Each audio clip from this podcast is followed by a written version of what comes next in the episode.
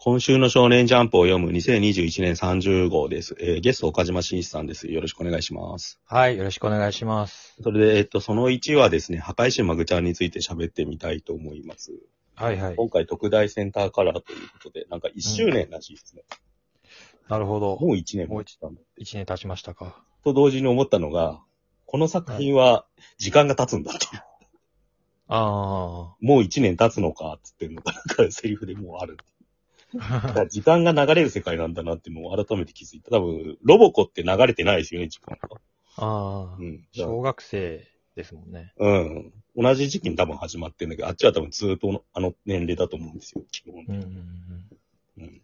だから、マグちゃんってそういう時系列がちゃんとある話なんだなって、改めて思いましたね。うん。うん。なるほど。 まああとはなんか、センターガラで、あ、マグちゃんってピンクだったんだって、結 構そういういろんな発見があるっていうか。そうですね。うん。まあでも割と今、色味が今週はなんか、なぜかたま、七夕の話っていう。まあ、時期から。 ちょ、一周ぐらいずれてねえかって気づくけど。うん。まあでも、安定の一本っていう感じっていう、いつものパターンだけど、なんか、そうですうね。ん、ちょっと切ない感じが。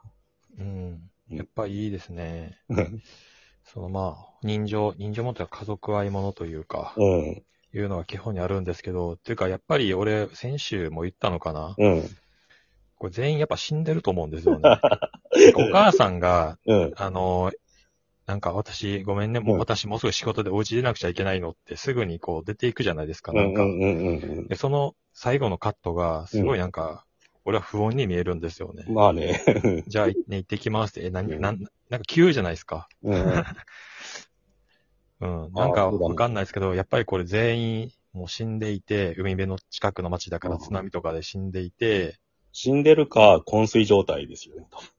いや、多分全員死んでて、でお母さんだけが、うんちょっと、なんていうのかな。そう、さっきその昏睡状態というか、お母さんが昏睡状態なのかな気がしてますね。おで、女おの子父さんは生きているというか、なああ、なるほど。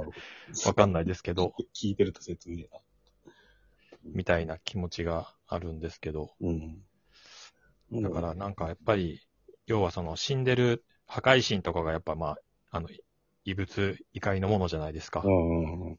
人間じゃないものなんで、それと完全に同居しているっていう側はやっぱ死んでるんじゃないか。なんか生と死の狭間に生きてる感じはしますよね。でもうんで。もまあ子供ってそういうもんだよなって気もするっていうか。でもそのマグちゃんとか、そのじゃ破壊神じゃないや、邪神ですか、うん、うん。ぜ全員に見えてるじゃないですか。この世界の中でああ、うんうんうん、でも違和感なく暮らしてるんで、なんかある種ユートピアという か、うん。その、ポニョのラスラストの状態というか、んんもうせせ聖者と死者が混在している世界みたいな感じ津波の後とも思うそうんでですすけけどど、そうそうそ確かに、ナプタークとか馴染みすぎだもんな、確う。うん。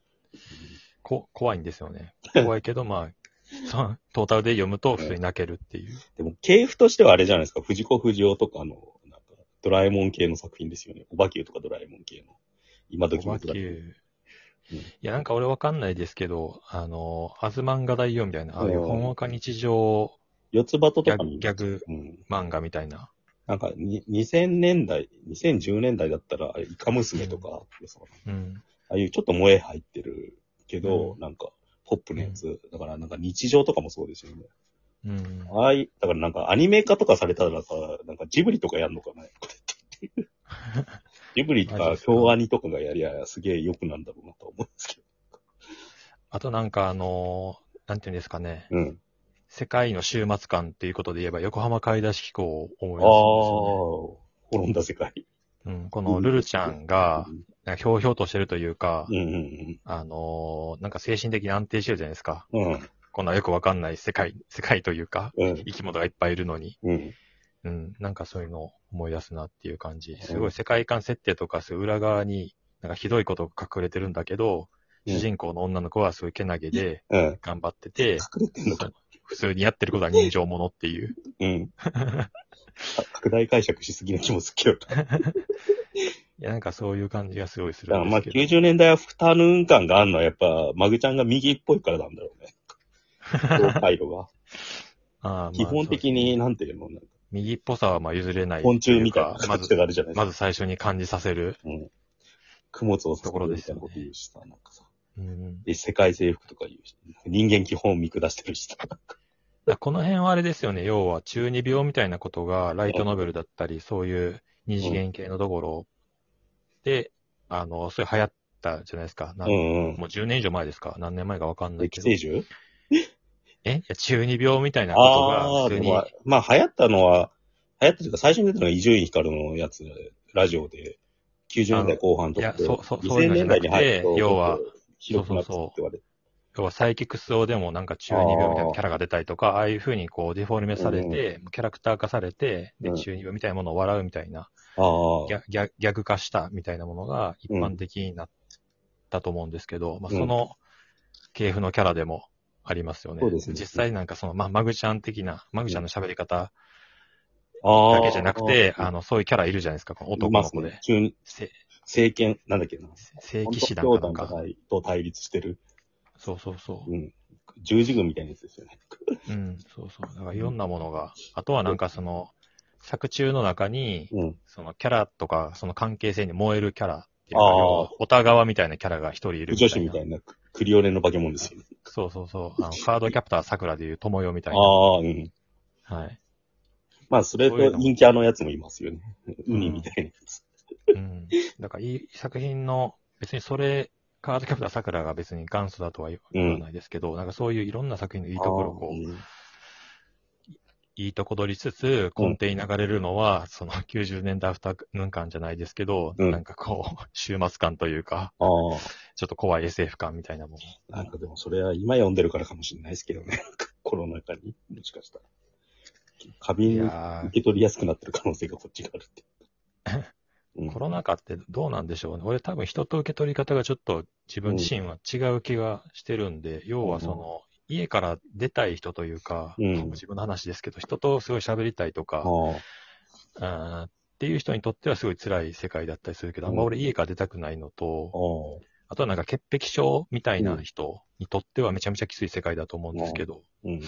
そこでもで違うから、割とその、どうなのかな個人的には人とあんまり受け取り方が、だからといってその、パーティーピーポーみたいに飲み会ばっかり行くとかもぜ全くしないし、人一倍気使ってるんですけど、あの、うん。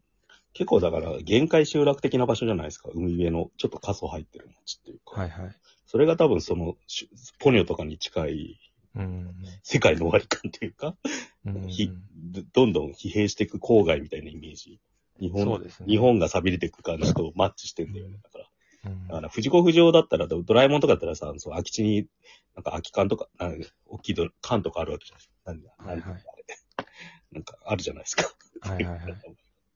あれって高度経済成長の記憶っていうかさ、うん。これからいろいろ発展してビルとか街が建っていくっていう風景ですよね、原っぱっていうか。うん。でもこっちはなんか終わりゆく世界っていうかさ、日本が。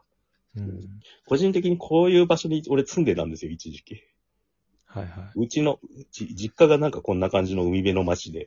うんだ。からすごく親近感あるっていうか、やっぱりちょっと寂しい感じもちょっとあるんですよね。うん、こういうとこで育つ、なんか、と、やっぱ、人、人が遠いんだと思うんですよ、単純に。はいはい。歩いて近づく。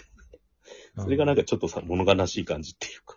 あと、うんお店とかが遠いとか。なんかうん。だからなんか、結構、緩く作ってるように見えて、そういう、多分モデルがあるんだと思うんだよね、作者の中で。そういう街の。うん。もしかしたら自分の住んでた場所なのかもしれないけど、うんそういうなんか、ちょっと行くとショッピングモールがあるとか、そういう立体感がすごいありますよね。だからうん。その辺がなんか日常ものとして楽しめるっていうか、うん、うん。そそういうなんか独特の面白さがありますよ。そうですね。まあでも本当よく、こういうテーマで書こうと思っても、やっぱりここまで書ける人ってなかなかいないと思うんですよね。そうですよね。うんうん。多分、なんか邪神がちょっと増えてるのは、もうちょ、もしかしたらバトルものにいい移行しようとしてたのかなって気がするけ誰だ、誰だっけ、あの、ミュスカーみたいな名前のやついるじゃないですか。ちょっとイイカのど。うんうん。イケメンフードをかぶったみたいうんな。うん彼が出てきた時に、ちょっとそういう空気出ましたよね。うん。うん。だからそっちにも行こうと思えば行けるんだけど、まだギリギリ行かない感じがずっと続いてますよ。うんそれ多分それはなんか結局、読み、読者が望んでるものがこっちのダラダラした日常なんだろうなって気がしますよ。うん。ジャンプであんまし競合もいないんで、なんか今。うんそれでうまくいってんのかなって思います。キャラクターが、うん。デザインが、若干あの人、あのー誰だっけな、すげえ忘れた、エイリアン9の人。ああ三沢仁志うん。はい。すげえする。ああ、なるほどね。うん。をちょっと思い出したかな。うん、あの人もだから、寄生獣フォロワーではありますよ、うん。あの時期のなんかアフタヌーンの後に出てきた人っていうか、ミルククローズの人だから絶対最終回とか最終回付近めっちゃ泣けると思うんですよね。うん。うん。なるほど。うん、書こうとしてもやっぱりなんか、結構技術がいるはず、その、えっ、と、マグちゃんのその、お人間どもめとかから始まるその、うん。うん。邪神、破壊神ならではの口調があるじゃないですか。うん。これも結構ボキャブラリーになっていかないと書けないですよ。うん。うん。いそやうこの人はいもっといろんなもの書けるんじゃないかなっていう気がしますけど。どんくらいするのかななんか、うん今度人気投票やるらしいけど。読めないっすね。やっぱマグちゃんが1位なのかうん俺はナプタークを入れたいですけな。ど、この中でナプタークが一番好きかな。うん、楽しみですね。結結構結果が楽しみだ な。票数とかも楽しピみ。ンクのなんかぬいぐるみがすげえ欲しい。うんうん。うん。はがきとウェブ両方で投票できるらしいんうんで。ナプターク入れよう。 まあ、ちょそんな感じで、じゃあ、はいこ。の2に続きます。